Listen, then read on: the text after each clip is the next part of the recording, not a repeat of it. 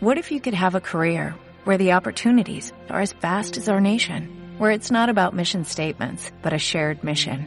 At U.S. Customs and Border Protection, we go beyond to protect more than borders, from ship to shore, air to ground, cities to local communities. CBP agents and officers are keeping people safe.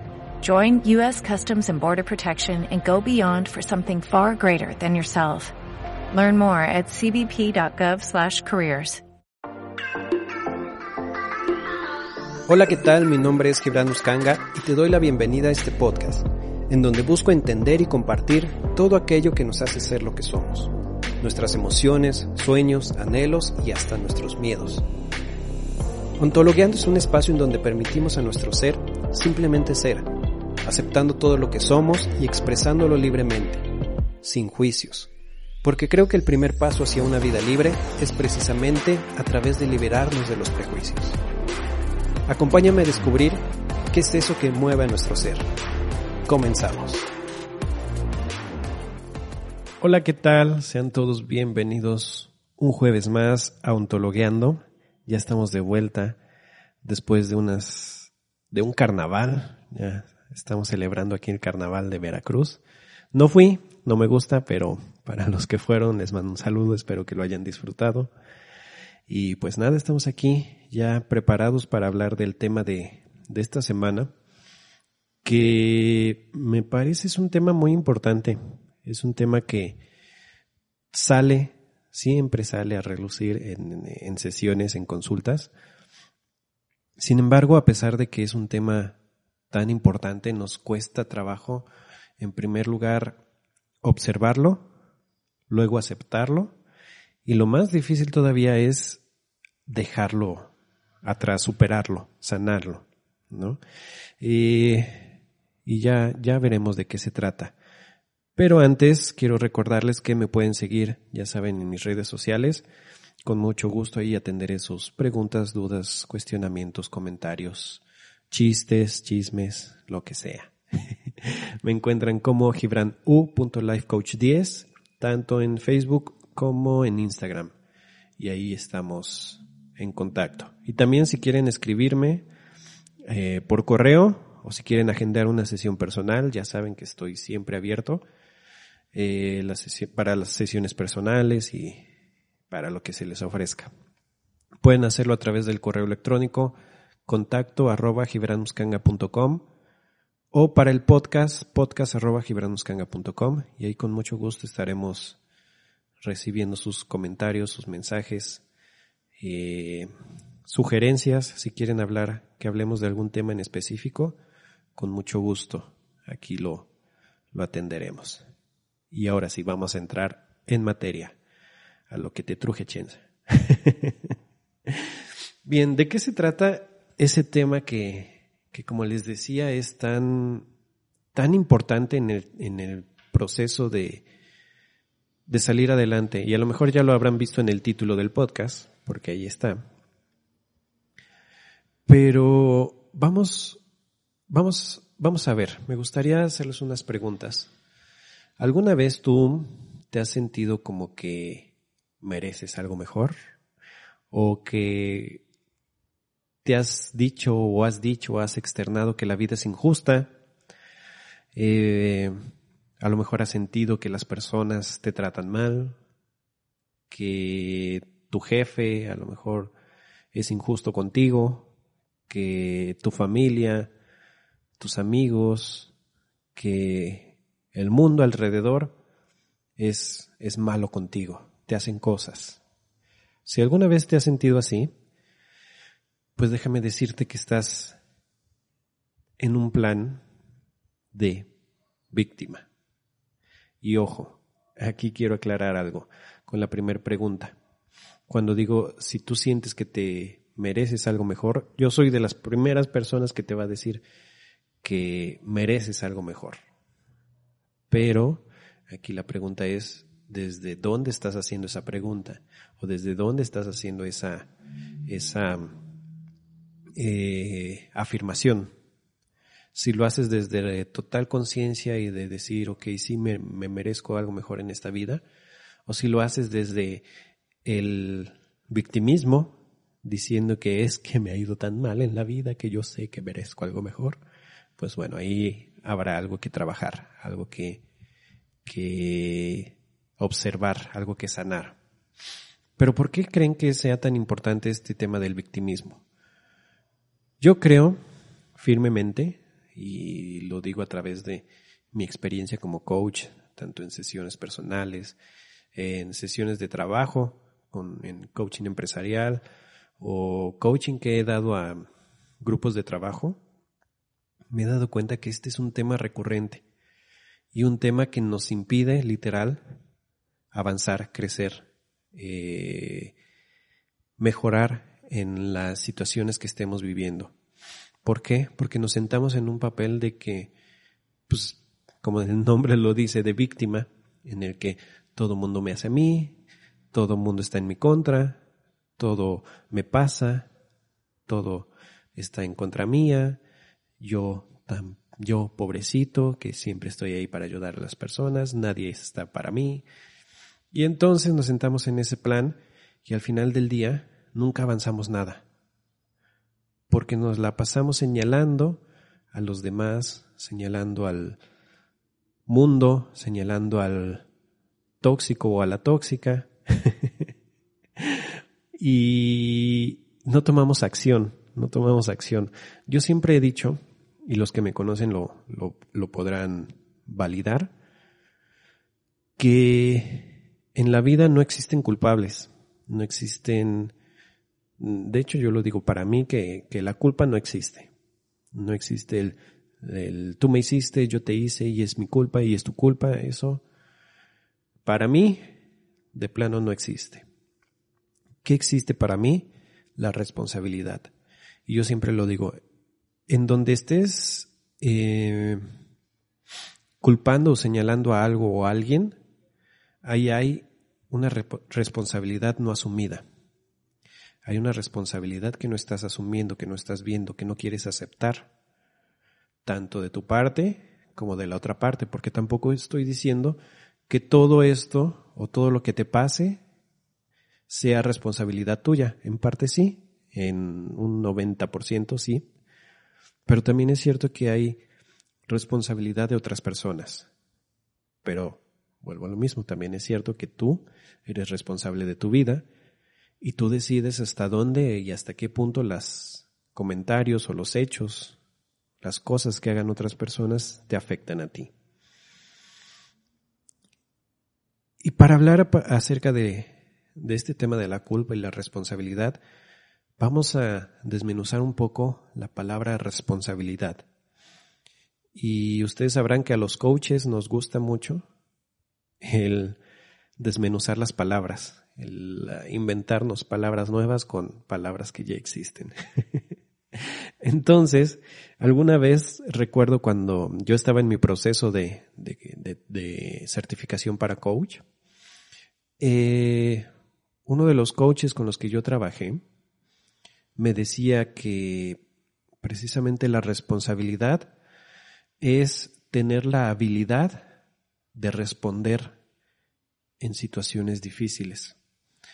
Una persona que es responsable, una persona que es capaz de salir adelante en los problemas y vicisitudes que se le presenten en la vida, es precisamente una persona que tiene la habilidad de responder.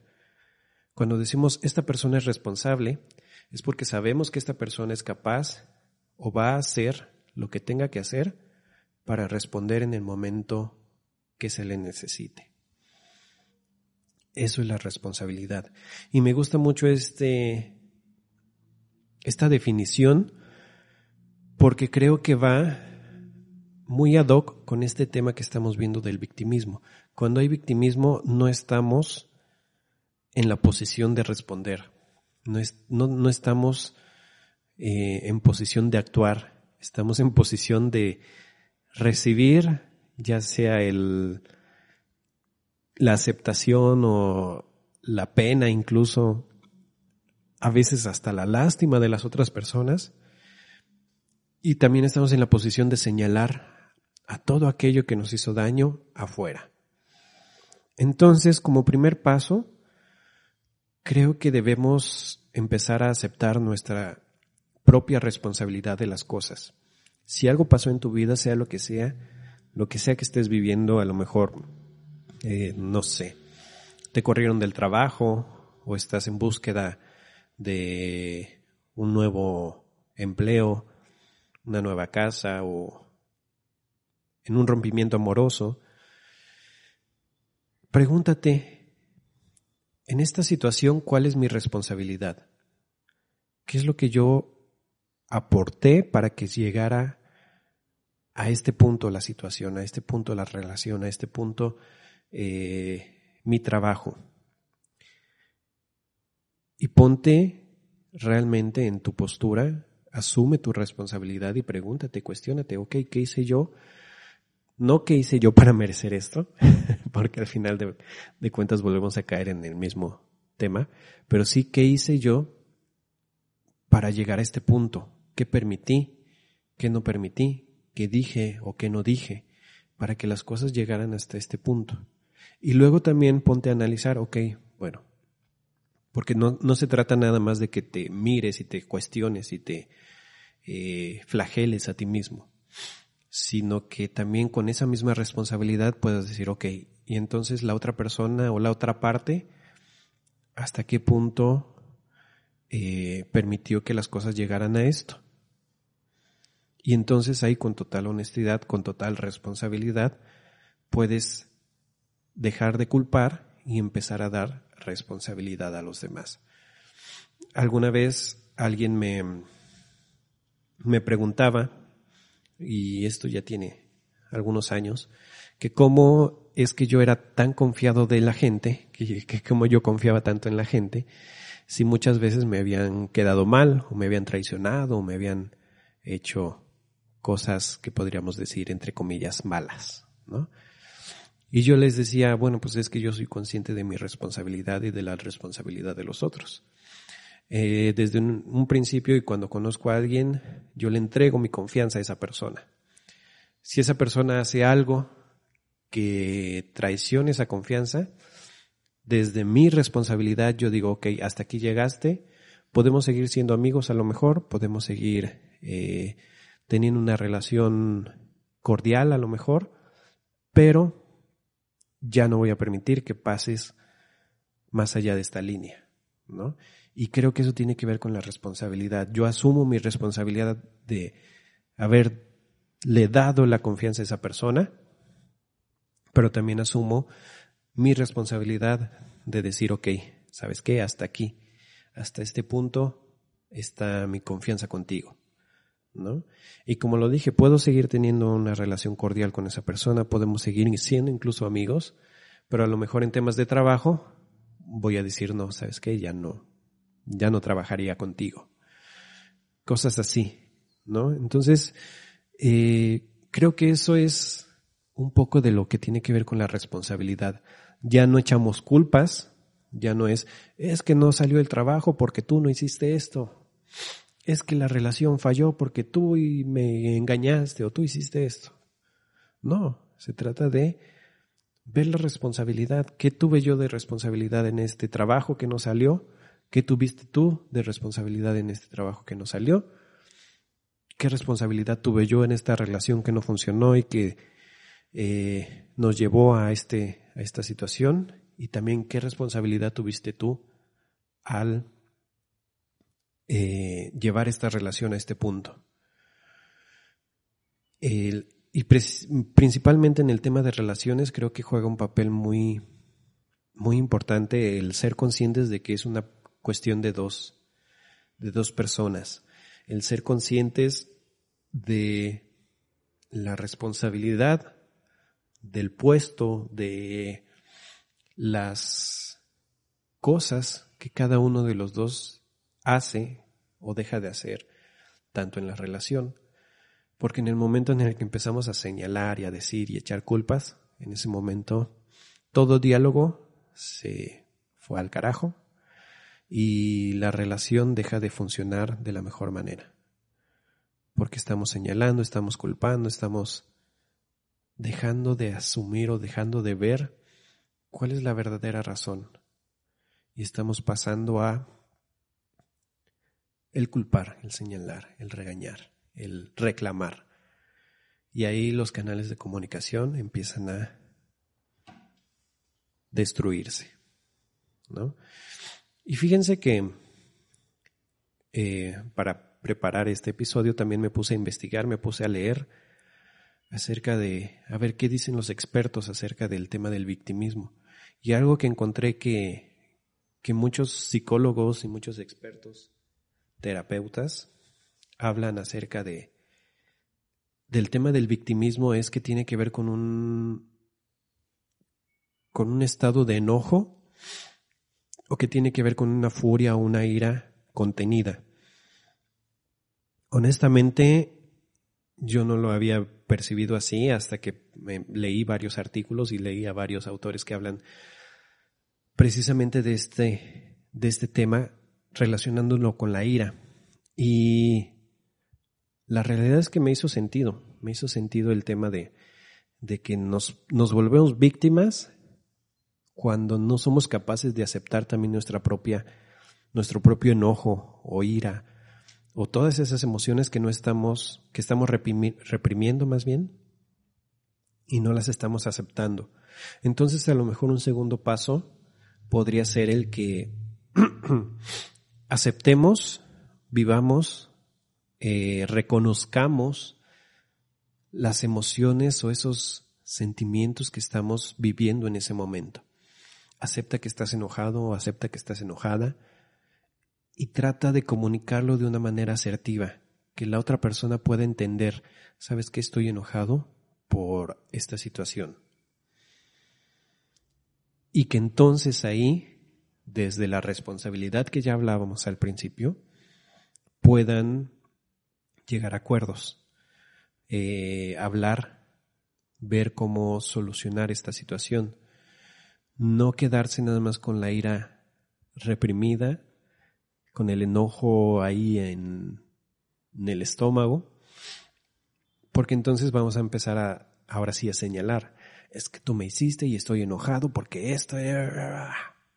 Y gritamos y peleamos y todo. No. En primera no la reprimas. En primero, en primer lugar, observa qué es lo que estás sintiendo. Eh, siéntelo. Y algo que, que leí por ahí que que me llamó la atención acerca de este tema es que dice que no inventes justificaciones para tu furia. Porque al final de cuentas, si, si le das justificaciones a, esa, ese enojo, a esa furia, lo que haces solo va a fortalecer esa sensación de, de victimismo. ¿no? Es que estoy enojado por esto. Y empiezas a justificarlo, empiezas a señalar, y empiezas a echar culpas, y al final te quedas en el mismo papel de víctima, es que tú me hiciste, es que el otro me hizo, es que todos me hacen, todos están en mi contra. Y pues al final de cuentas no se trata de eso, ¿no? Eh, entonces, trata de cuidar esa parte de, de las justificaciones que le das a, a, ese, a ese mar de emociones que te pueden surgir, ¿no? Eh, otra cosa importante es que debemos tener en cuenta que al final del día ni el mundo, ni nuestra pareja, ni nuestro jefe, ni nada, nada, nada, nada, ni nadie nos deben nada. ¿Por qué? Porque mucho del victimismo surge de la idea de que las otras personas o el mundo o Dios o la vida nos deben algo porque creemos que merecemos algo. Y aclaro, no estoy diciendo que no merezcas nada. Yo siempre lo digo. Soy de las personas que cree que mereces lo mejor del mundo, lo mejor que te pueda pasar. Pero hay una gran diferencia en el merecimiento real de, que viene del conocerte a ti mismo, del saber lo que vales, del amor propio, yo creo que de ahí surge un merecimiento real y puedes decir, ¿sabes qué? Esto es lo que realmente me merezco y me lo voy a dar Y ese es un tema importante que surge del, de lo que yo llamo el verdadero merecimiento, que cuando tú sabes que mereces algo, tú luchas por él. En cambio, cuando, cuando creemos que merecemos algo desde el victimismo, es merezco que el mundo, que el Dios, que la vida, que mi pareja, que mi jefe me dé algo, me dé ese amor, me den esa aceptación, me den ese reconocimiento. A final del día, si estamos enfocados en lo externo y creemos que todo lo bueno y todo eso que merecemos debe venir del mundo externo, estamos planteados en una posición de víctima. Cuando tú sabes quién eres, cuando tú te valoras, cuando tú te amas, sabes lo que realmente mereces y vas y lo buscas, no esperas a que alguien te lo dé. Porque al final del día, y esto es algo también muy cierto, algo que trabajo mucho en sesiones, en coaching, la realidad no es como nosotros esperamos que sea. La realidad no es como nosotros quisiéramos o nos gustaría que fuera. La realidad simplemente es las personas son como son y actúan de la mejor manera que pueden con las herramientas que tienen. Y eso no significa que van a satisfacer nuestras necesidades. Entonces, eh, el tema es aceptar, aceptar esa, esa parte de que el mundo es como es, las cosas son como son. No le corresponde al mundo darme lo que merezco, no le corresponde a la, a la pareja, no le corresponde a mi jefe, a mi familia, sino me corresponde a mí. Y desde ese merecimiento auténtico, entonces buscas y sales adelante y encuentras aquello que realmente quieres y mereces. No estás esperando que te lo dé el otro. Porque cuántas veces no hemos visto a gente, personas, amigos de un amigo, eh, que se la pasan ahí buscando y van de pareja en pareja, de relación en relación, porque creen que lo que merecen se los va a dar la otra persona. Y al final del día terminan con el corazón roto o terminamos con el corazón roto y diciendo es que yo soy tan bueno, es que me deberían de dar un premio por eh, ser casi casi la Madre Teresa de Calcuta y la gente no me valora, no valora lo que hago, yo estoy aquí em, sacrificándome por esa persona y esa persona ni siquiera me ve, no es capaz de verme y de reconocerme. ¿Qué crees? Si tú no eres capaz de verte y de reconocerte y de asumir tu responsabilidad, nadie más lo va a hacer. Y si sigues en ese plan, pues crees, ¿qué crees? Tampoco vas a avanzar, porque sigues en el plan de víctima. Sigues atorado en él. Es que los demás me hicieron, los demás me hacen, yo doy y no recibo nada a cambio. Y creo que eso nos lleva a otro punto también importante que va muy de la mano con esto. Y que yo también es uno de los temas principales que trabajo o que quiero trabajar o que busco trabajar en sesiones personales. Es el tema de las expectativas, perdón. ¿Qué expectativas tienes? ¿Qué expectativas te creas al momento de conocer una persona nueva? Al momento de iniciar una relación, al momento de iniciar un nuevo trabajo. Al final del día las expectativas no son más que cuentos, ideas, pensamientos, sueños que nos hacemos, que nos gustaría que pasara, pero no es la realidad. Entonces, eh, mm, el tema es que hay que aprender a ver la realidad de las cosas, deshacernos de las, de las expectativas. Y a lo mejor alguien me diga, porque me lo han dicho, pero Gibran, tú eres coach y tú trabajas mucho eso de, de planificar y de ver y de resultados y de soñar a veces. Y yo digo, sí, es cierto. Yo siempre te digo que sueñes en grande. Yo siempre te voy a decir que crees un plan de acción de los resultados que quieres obtener y todas esas cosas pero también siempre te voy a decir, pero ten los pies sobre la tierra y ten en cuenta que para lograr esos sueños, para que esas expectativas se cumplan, tú tienes que trabajar, tienes que hacer lo que te corresponde. Y en la medida en la que tú hagas lo que te corresponde, los resultados se van a ir acercando un poco más a esas expectativas, mientras no.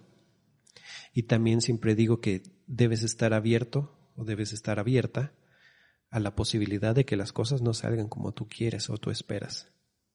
Esa posibilidad siempre va a estar ahí presente. Algunos lo llaman la ley de Murphy. la ley de Murphy que dice que si existe la posibilidad de que algo salga mal, saldrá mal. Digo, no hay que ser tan fatalistas. Hay que guardar un, poco de espacio para la esperanza, pero sí hay que ser eh, realistas y ver las cosas como son. Y basados en la realidad, entonces podemos crear real, eh, no sé si llamarlo expectativas, pero sí eh, objetivos reales. Creo que sería la, la palabra más indicada. Entonces, si estás sufriendo, si algo en lo que estés viviendo, sea trabajo, sea pareja, sea lo que sea que estés viviendo, te está causando sufrimiento, no te está gustando, te está generando incomodidad, yo te preguntaría, ¿cuáles son las expectativas que estás poniendo en esa situación? En esa pareja, en ese trabajo, en ese jefe, en ese familiar. ¿Qué estás esperando tú que pase? Que a lo mejor es, no es, no está de acuerdo con la realidad, pero tú sigues esperando que pase. Y entonces el tema con la expectativa es que cuando no se nos cumple, como es algo que estamos esperando que pase afuera o que pase de la otra persona, o que venga de la otra persona, em, el tema es que nos genera sufrimiento y al sufrir nos volvemos víctimas. Y es, es que yo esperaba que tú hicieras esto, pero hiciste lo otro y me fallaste y me lastimaste y ya valimos porque caímos otra vez en el victimismo. Entonces, trata de cuidar esas expectativas. Y te repito, no estoy diciendo que vayas por la vida sin expectativas, sin sueños, sin anhelos. No, sí tenlos. Pero tenlos de una manera realista, de una manera objetiva. Eh, hay un libro que yo toda la vida recomiendo y creo que mis mis clientes han de estar cansados de, de, de, que siempre hablo de este libro y de esta autora, de la autora del libro, que es Byron Katie. Y el libro se llama Amar lo que es, que precisamente habla de, de, de ese proceso de amar la realidad tal cual es. Por eso se llama el libro Amar lo que es, porque es amar las cosas como son, entender que las cosas, que la vida, que las personas simplemente son y nunca van a actuar o van a ser de la manera en la que nosotros quisiéramos que fueran. Entonces aprendamos a amar la realidad tal cual es. Aprendamos a amar a las personas tal como son. Y ojo, no estoy diciendo que el amor, porque esto es muy importante. y lo veo, lo he visto últimamente mucho en, en consulta, en sesiones personales. Cuando yo hablo de amor, me he dado cuenta que muchas personas con ese, o a lo mejor con una idea errónea del amor, justifican otras cosas. Cuando yo les digo, y, esto me recuerda una escena de la película de Comer, Rezar, Amar con Julia Roberts, donde ella está hablando con su maestro y está hablando de, de su ex y le dices que lo extraño. Y el maestro le dice, pues extrañalo. Y, y ella le dice, pero es que lo amo. Y él le dice, pues ámalo. ¿No? Pero esto no significa el extrañar o el amar a la otra persona, no significa que tenga que estar contigo. Y esto lo, lo digo en, porque últimamente he visto muchas relaciones que se han tornado dañinas y en algún momento eh, pareciera que decir, es que lo amo y porque lo amo voy a permitir que haga ciertas cosas que me lastiman. No, las cosas no son así. El amor no implica que aceptes o permitas cosas que te dañan, cosas que te lastiman. El amor es aceptar a la otra persona tal cual es. Y en esa aceptación es también darse cuenta que, ok, esa persona no es lo mejor para mí, pero como yo me amo, me acepto, sé lo que soy, sé lo que valgo, no es algo que yo quiera para mí, no es algo que yo quiera en mi vida. Y puedes seguir amando a la otra persona por ser un ser humano, porque a lo mejor en su momento te aportó cosas positivas, pero, repito, no significa que tenga que estar en tu vida. Y puedes amarlo en la distancia y decirle gracias, que Dios te bendiga, que la vida te bendiga y seguir cada quien en su camino. Y, y así. Em, otra de las cosas que encontré por ahí que pueden ayudarnos a salir o a trabajar este tema del victimismo, que también como que coinciden mucho muchos psicólogos, muchos terapeutas, incluso yo, es que escribas, escribas las cosas, escribe un diario, escribe tus emociones, tus pensamientos, todo lo que estás sintiendo. Eh, ¿Por qué? ¿Por qué es importante esto? Eh, porque te ayuda a entender, a ver cómo estás pensando, qué patrones de pensamiento estás utilizando en tu día a día. Si a lo mejor escribes hoy algo que te pasó, en unos dos, tres años a lo mejor te lo encuentras, lo revisas y dices, wow, ¿cómo es posible que yo haya pensado así o de esta manera?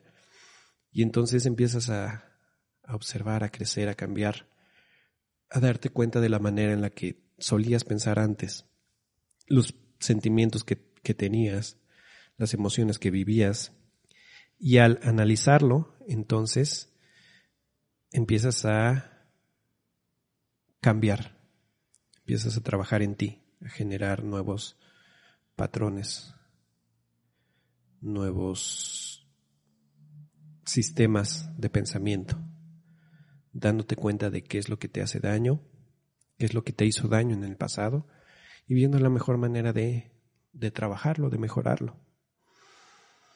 Y también es importante que encuentres algo que te cause felicidad, algo que al practicarlo, al hacerlo, te haga sentir feliz, te haga sentir pleno, te haga sentir libre, te aleje precisamente de ese estado de víctima porque algo que te apasiona te hace sentir como que eres tú.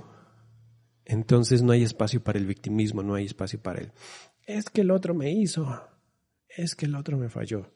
No, en ese espacio eres tú, nada más tú, con lo que sea que tengas o estés haciendo, a lo mejor eh, escuchar música o tocar algún instrumento, practicar algún deporte, haz esas cosas que te ayudan, que te sirven para desconectarte o tal vez para conectarte más contigo mismo o contigo misma.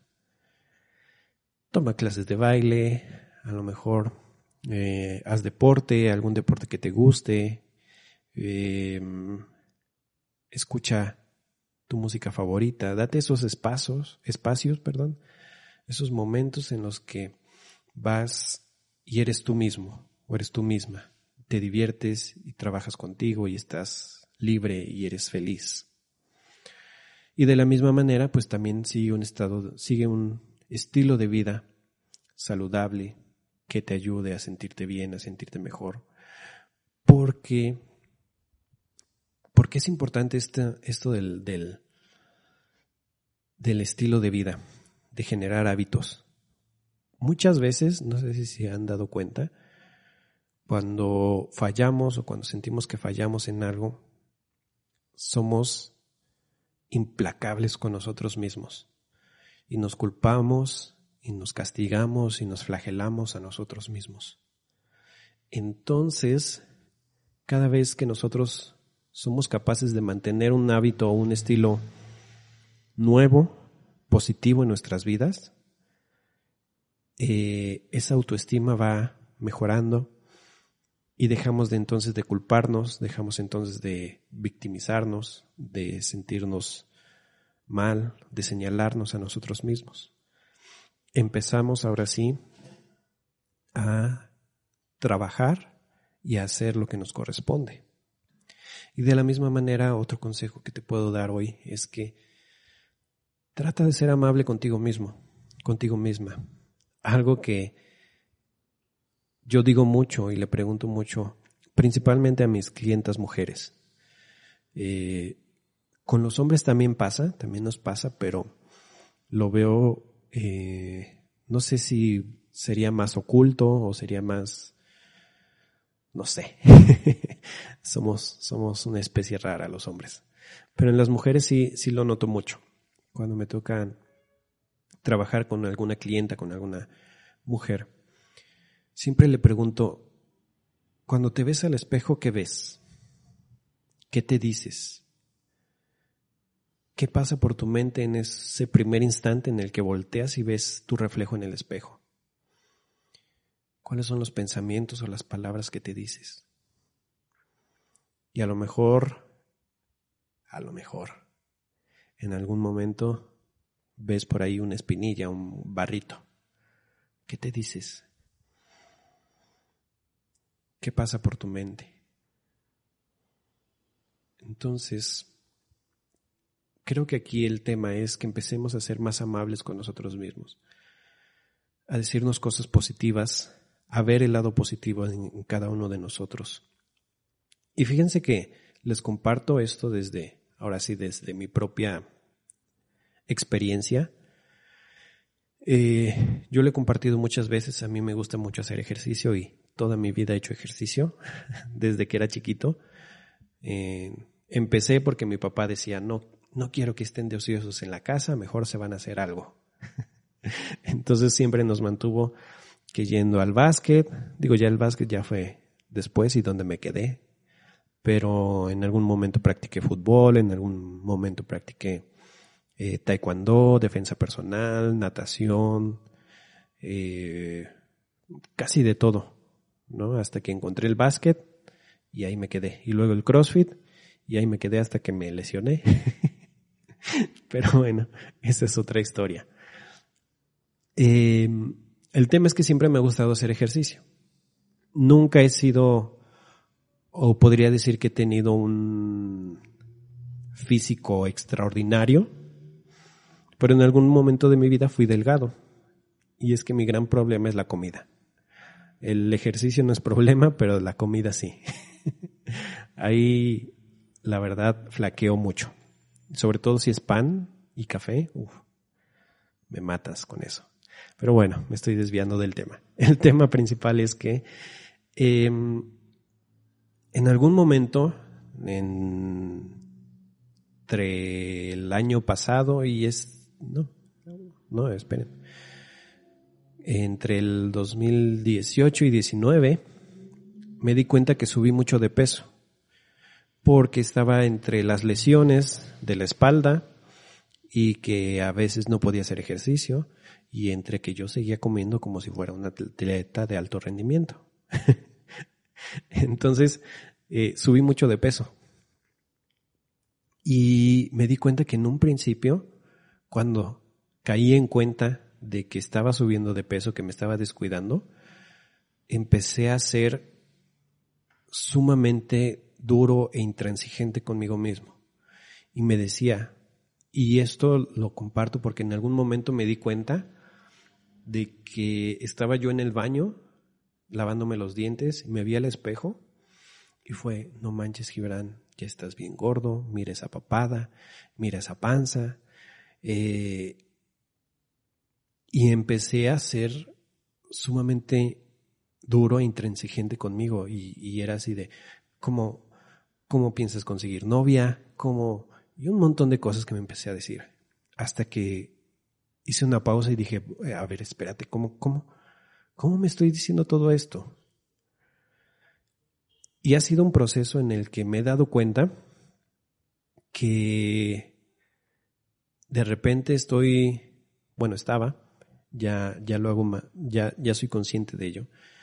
Y iba a comer algo y sentía esa como ansia, esa desesperación de comer y este, y me atascaba, ¿no? Y al final llegaba la sensación de, chin, otra vez fallé, otra vez comí de más, híjole, ¿y ahora qué? Siempre fallas y shalala, shalala. ¿Qué pasó? Cuando me empecé a dar cuenta de estos patrones, y esto no crean que tiene mucho tiempo, fue hace poco que me empecé a dar cuenta de esto. Hoy en día eh, me di cuenta de eso, me di cuenta de esa manera de pensar y he estado trabajando el tratarme mejor, el no exigirme tanto, el cuidarme, no tanto, bueno, sí, sí, sí un tanto de lo que como, pero más un tanto de lo que me digo mientras, lo que, mientras que estoy comiendo. Y poco a poco he estado viendo mejores resultados, porque ya no lo hago desde el castigarme, sino del que, ok, ya sé que, que merezco algo mejor, merezco mejor salud, merezco estar bien, sentirme bien, em, verme bien. Y poco a poco he estado viendo entonces los, los resultados. Ya no tanto, ya no me enfoco tanto en los defectos, sino en los pequeños resultados que voy teniendo día con día. Y esto me ha, me ha ayudado bastante. ¿No? Y es algo que les quería compartir. Empecemos a ser más amables con nosotros, cuidar lo que nos decimos, cuidar lo que nos, nos los juicios que emitimos acerca de nosotros mismos, porque si no, vamos a terminar de nuevo en una posición de víctima. Y al final del día la posición de víctima no nos, no nos ayuda, no nos sirve de nada, nos deja estancados de la misma manera en la que estábamos y no nos permite avanzar. Entonces, cuídate, cuida lo que dices de ti, eh, sea amable contigo, ámate, eso es lo principal, ámate. Y pues nada, yo creo que con eso es todo por hoy. este, espero que tengas un excelente día, un excelente fin de semana. Gracias por escucharme. Te recuerdo mis redes sociales. Ya sabes que me encuentras como gibranu.lifecoach10, Facebook, eh, Instagram y correo electrónico. Si quieres hacer alguna cita, también lo puedes hacer a través de mis redes sociales. Ya sabes que puede ser presencial, puede ser virtual. Eh, contacto arroba gibranuscanga.com o a través de mis redes sociales, como ya lo dije. Y pues nada, déjame tus comentarios, cuéntame cómo te va, si aplicas estos, estos consejos que te, que te di hoy, cuéntame cómo, cómo va cambiando tu vida, qué cambios ves, qué, cosas nuevas observas. Y pues nada, eh, soy Gibran Uscanga y en lo que te pueda apoyar con gusto, estamos aquí para servirte, que tengas una excelente semana, nos vemos o nos escuchamos la próxima.